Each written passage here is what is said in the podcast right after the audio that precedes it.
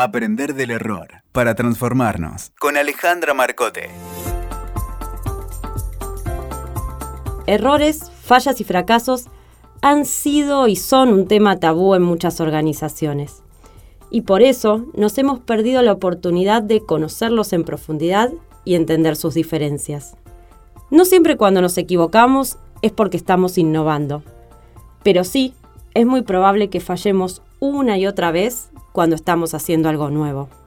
Cuando algo no funciona, necesitamos entender de qué se trata para tomar decisiones y entender qué podemos aprender de esa situación.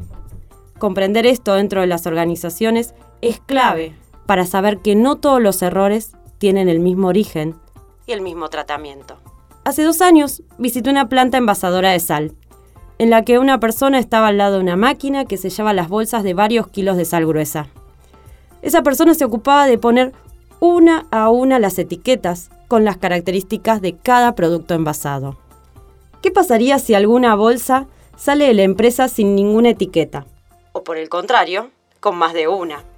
Este error podría tener distintos orígenes. Por ejemplo, que la persona que esté realizando la tarea no tiene el suficiente conocimiento o entrenamiento acerca de la misma, o porque está sobreexigido en cuanto a la cantidad de bolsas que puede etiquetar, o porque no le está prestando la suficiente atención, o incluso porque decidió hacerlo deliberadamente mal. Es decir, que ante un mismo resultado no deseado de una tarea, existen diversos orígenes que si los analizamos nos llevarían a aprendizajes muy diferentes y por ende a decisiones muy diferentes en el futuro. Muchas veces estas decisiones se toman, por ejemplo, sobre la persona que etiqueta la bolsa, sin generar conversaciones que permitan comprender en profundidad qué ocurrió y sin tener una mirada sistémica. En estos casos, donde los contextos son relativamente simples y no hay un montón de variables que desconocemos, es ideal contar con algunas buenas prácticas y una mirada sistémica. Es decir, una mirada de la organización en su conjunto y no solamente apuntando con un dedo a una persona en particular, como suele hacerse habitualmente. Es probable que si se descubre que la persona no estaba lo suficientemente capacitada o no tenía las habilidades para realizar este trabajo, por ejemplo, sea el área de recursos humanos el que debería trabajar junto con el colaborador para que reciba el entrenamiento necesario. Esto no solamente evitaría el culpar a alguien, sino prevendría que otros empleados pasen por una situación similar.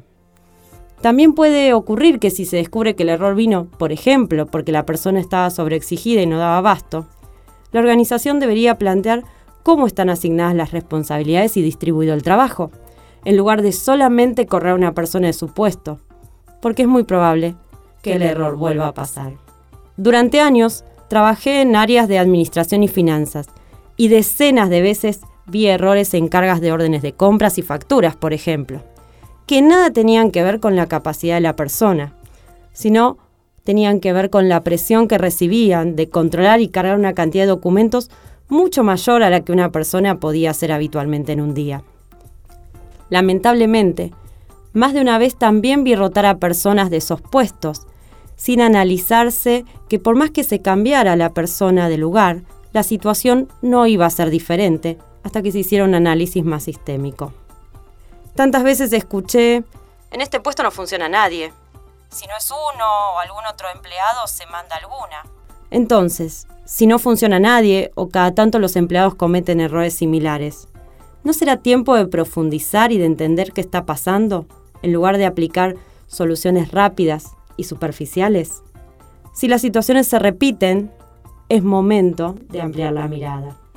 Un caso muy diferente al que puede ocurrir con alguien que está pegando una etiqueta en una envasadora o quien está cargando facturas, es el de un equipo de trabajo que está desarrollando un nuevo producto, que cuando es probado o puesto en el mercado, no tiene los resultados esperados.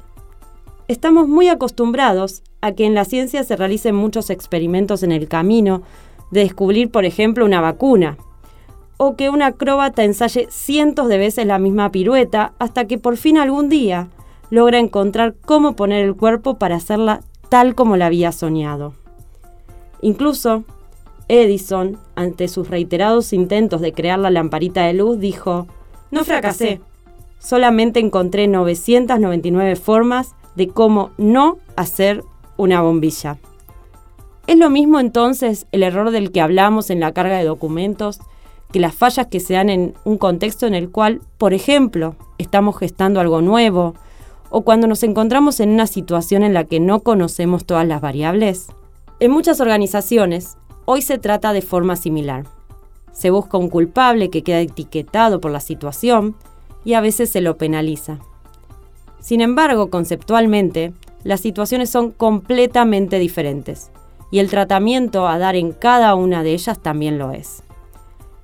En un caso, en el primero, podríamos hablar de un contexto simple, donde las variables son conocidas y es una operatoria en la cual la empresa no está pidiendo innovar.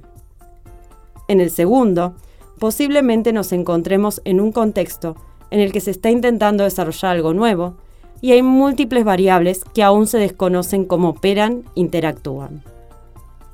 Hoy en día, muchas organizaciones que están atravesando un proceso de transformación le piden a sus equipos de trabajo el desarrollo de nuevos productos y servicios, lo cual requiere la gimnasia de experimentar, sabiendo que aun cuando el experimento no nos dé los resultados que hubiéramos deseado, nos brinda información valiosa sobre lo que no funciona, como decía Edison. Sin embargo, en el día a día, observo que las personas tienen un enorme miedo a que los resultados no sean los que la empresa les está pidiendo con la consecuencia de que su imagen se vea deteriorada, o de perder poder, o de verse desplazados. Y es aquí donde se plantea el dilema de un doble mensaje que suele estar presente en algunas compañías. Innova, pero no te equivoques. Como si eso pudiera ser posible. En el primer caso, los errores podríamos decir que son prevenibles, teniendo buenas prácticas o un cierto marco de trabajo. En el otro, al estar ante un contexto en donde se juegan distintas variables poco controlables por nosotros, e incluso que desconocemos, los procesos y las buenas prácticas no son el camino.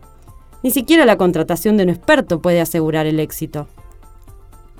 En esos casos, se requiere generar espacio para incentivar conversaciones auténticas, en donde el equipo pueda hablar abiertamente de aquello que no está funcionando, y de los descubrimientos sobre lo que desconocíamos. Además, por supuesto, de permitirse experimentar la mayor cantidad de veces posibles para obtener aprendizaje. De allí viene el concepto de fallar rápido y fallar barato, del que tanto hablamos quienes trabajamos en agilidad y que también se escucha en el ecosistema emprendedor. En este caso, el darnos cuenta rápidamente que algo que creíamos que podría funcionar no funciona, también nos da una información súper valiosa a muy bajo costo. En las organizaciones que no tienen en cuenta como mínimo estas diferencias entre estos tipos de errores y de fallas, se los trata como si fueran lo mismo. Y esto atenta claramente contra las necesidades que tienen las mismas organizaciones de innovar, ya que las personas se ven ante el desafío de generar nuevos productos o nuevos servicios o de encontrar nuevas formas de hacer las cosas, pero se encuentran también ante la amenaza de ser tratados como se trató tradicionalmente en las organizaciones, a quienes cometieron errores que podían haber sido evitados. Aprender de los errores y aprender a fallar en forma inteligente es una habilidad que requiere de poder comprender estas diferencias, para generar no solamente una mejora continua, sino también los incentivos adecuados para innovar en un mundo que se encuentra en constante cambio. Si querés conocer más del tema, puedes encontrar más info en mi web www.alemarcote.com o www.aprenderdelerror.com o bien en las redes sociales, en Twitter, arroba alemarcoteok, en Instagram, arroba alemarcote y en Facebook, alemarcote, innovación y coaching. Nos encontramos la próxima para seguir juntos aprendiendo del error. Escuchaste Aprender del Error para transformarnos con Alejandra Marcote. WeToker. Sumamos las partes.